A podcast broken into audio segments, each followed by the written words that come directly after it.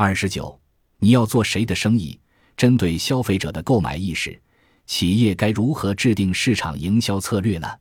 首先，必须要讨论的就是针对收入阶层的两极化，企业是否要同时以这两个阶层为主要顾客群？如果答案是肯定的，接下来就必须讨论是否要用同一品牌的商品，或者是分别用不同品牌的商品以细分市场。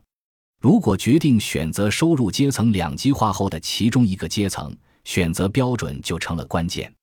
决定瞄准高收入阶层的企业，必须问自己是否拥有创造相应价值的能力及创新能力。如果有能力走彻底的奢华路线，即可讨论进军上层阶层。因为上层阶层中，除了就有不变的市场区块之外，还有不少因为收入差距加大而变得更富有的人。所以，彻底锁定这个阶层也是非常有前途的一种选择。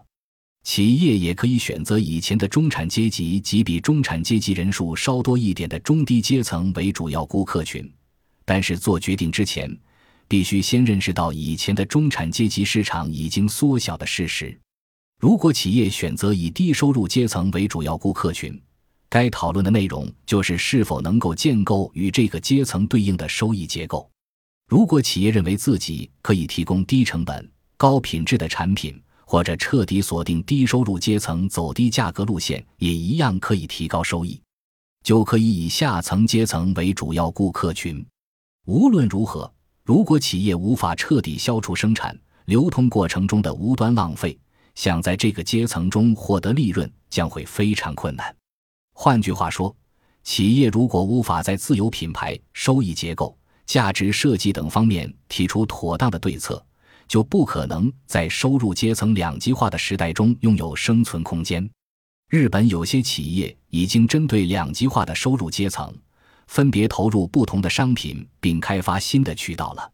例如，日清食品就推出了比一般速食杯面售价还高的大约二百至三百日元的料多杯面等，锁定的顾客群是年收入七百万日元以上的上层阶层。并标榜健康取向和高附加价值，渠道只选择便利商店，不进入折扣零售超市，产品销路奇佳。另外，日清又针对年收入在四百万日元以下的顾客群，制造售价在一百至一百三十日元的低价商品，供折扣零售超市贩卖。这就是以收入高低划分主要顾客群，制定市场营销策略非常成功的例子。